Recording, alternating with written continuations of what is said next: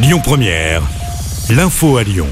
Bonsoir à toutes et à tous. Dans l'actualité, un jeune homme de 24 ans dans un état grave après avoir chuté d'un immeuble à Lyon.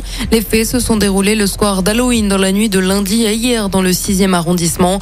Le jeune homme est tombé d'un balcon situé au troisième étage d'un immeuble sur lequel il s'amusait avec des amis. La victime a été hospitalisée dans un état grave. Une enquête est ouverte pour comprendre les circonstances de cette chute. Trois arrestations se sont déroulées pendant la soirée lundi à Lyon et Villeurbanne. Selon le progrès, trois mineurs ont été arrêtés pour avoir réalisé des tirs de mortier sur des policiers. Une femme devant la justice pour avoir tué son mari. Le procès s'ouvre aujourd'hui devant les assises du Rhône. Une femme de 50 ans avait tué son conjoint d'une balle dans la tête pendant qu'il dormait. Les faits s'étaient déroulés en septembre 2018 à Turin. Elle avait avoué le meurtre sept mois après les faits. La suspecte avait expliqué avoir agi en état de légitime défense, avoir été victime pendant plusieurs années de violences physiques et de harcèlement. Le verdict est attendu vendredi. La CGT annonce aujourd'hui la fin de la grève à la raffinerie Total Énergie de Gonfreville en Seine-Maritime.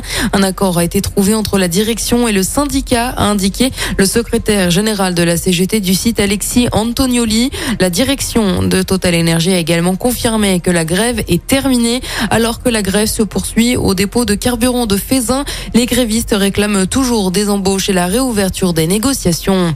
Une délégation de soignants reçue par le ministre de la Santé François Braun aujourd'hui alors que des professionnels de santé vont se retrouver devant l'Elysée. Le but, remettre la lettre ouverte signée par 7000 soignants pour dénoncer la situation dans les services de pédiatrie, dans les hôpitaux, alors que l'épidémie de bronchiolite est présente. Le ministre avait annoncé un plan de 150 millions d'euros pour les services en tension dans les hôpitaux et notamment les services d'urgence pédiatrique, un plan jugé insuffisant par les professionnels de Stromae a annoncé une quatrième date pour son concert Multitude Tour en octobre 2023 à l'Altony Garnier à Lyon. Les places sont désormais disponibles. Elles varient entre 49 et 79 euros. Et puis on termine avec un mot de sport. Le PSG affronte ce soir la Juventus de Turin pour la sixième journée de la Ligue des Champions. L'équipe parisienne est cependant déjà qualifiée pour les huitièmes de finale.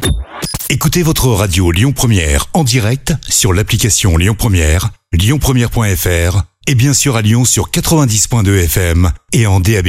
Lyon